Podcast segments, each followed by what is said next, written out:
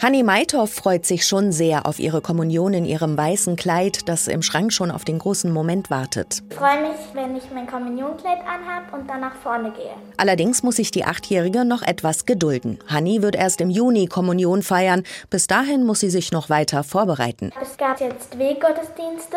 Da waren dann nur die Kommunionkinder und für die fehlenden Gruppenstunden gab es zwei Möglichkeiten. Die eine war Online-Unterricht und die andere, dass man Briefe nach Hause geschickt bekommt, die man dann mit der Familie bearbeitet. Hanni und ihre Familie haben sich für die Briefe entschieden. Das war für die Eltern und Hannis kleinen Bruder eine schöne Erfahrung, erzählt Mama Simone. Man nimmt man sich sonst mal Zeit, sich so für eine ganze Stunde an den Tisch zu setzen und gemeinsam die Bibelstelle zu lesen, ein Spiel dazu zu machen und dann eben zu einem bestimmten Thema Gemeinschaft und dass man eben mit dem Herzen sieht und ja, es hat uns Spaß gemacht, das umzusetzen. Erstkommunion vorbereiten unter Pandemiebedingungen heißt wenig Präsenz, viel online.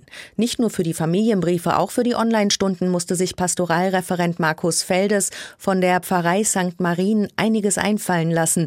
Der Vorteil der Online-Stunden, alle Kinder konnten sich mal sehen. Aber welche gemeinschaftsstiftenden Spiele kann man online machen? Und man hat ja den Bildschirm vor sich und sieht alle. Und dann kann man versuchen, seine Hände so zu halten, dass das Bild dann so aussieht, als würde sozusagen eine Menschenkette entstehen. Und so konnten die vier wichtigsten Themen der Gottesdienst, die Botschaften Jesu, das Gebet und das Abendmahl trotz Corona behandelt werden. Die Kirche hat den Familien auch freigestellt, ob sie jetzt im April in der großen St. Marienkirche in zwei gesonderten Gottesdiensten Kommunion feiern wollen oder später in ihrer kleineren Gemeinde.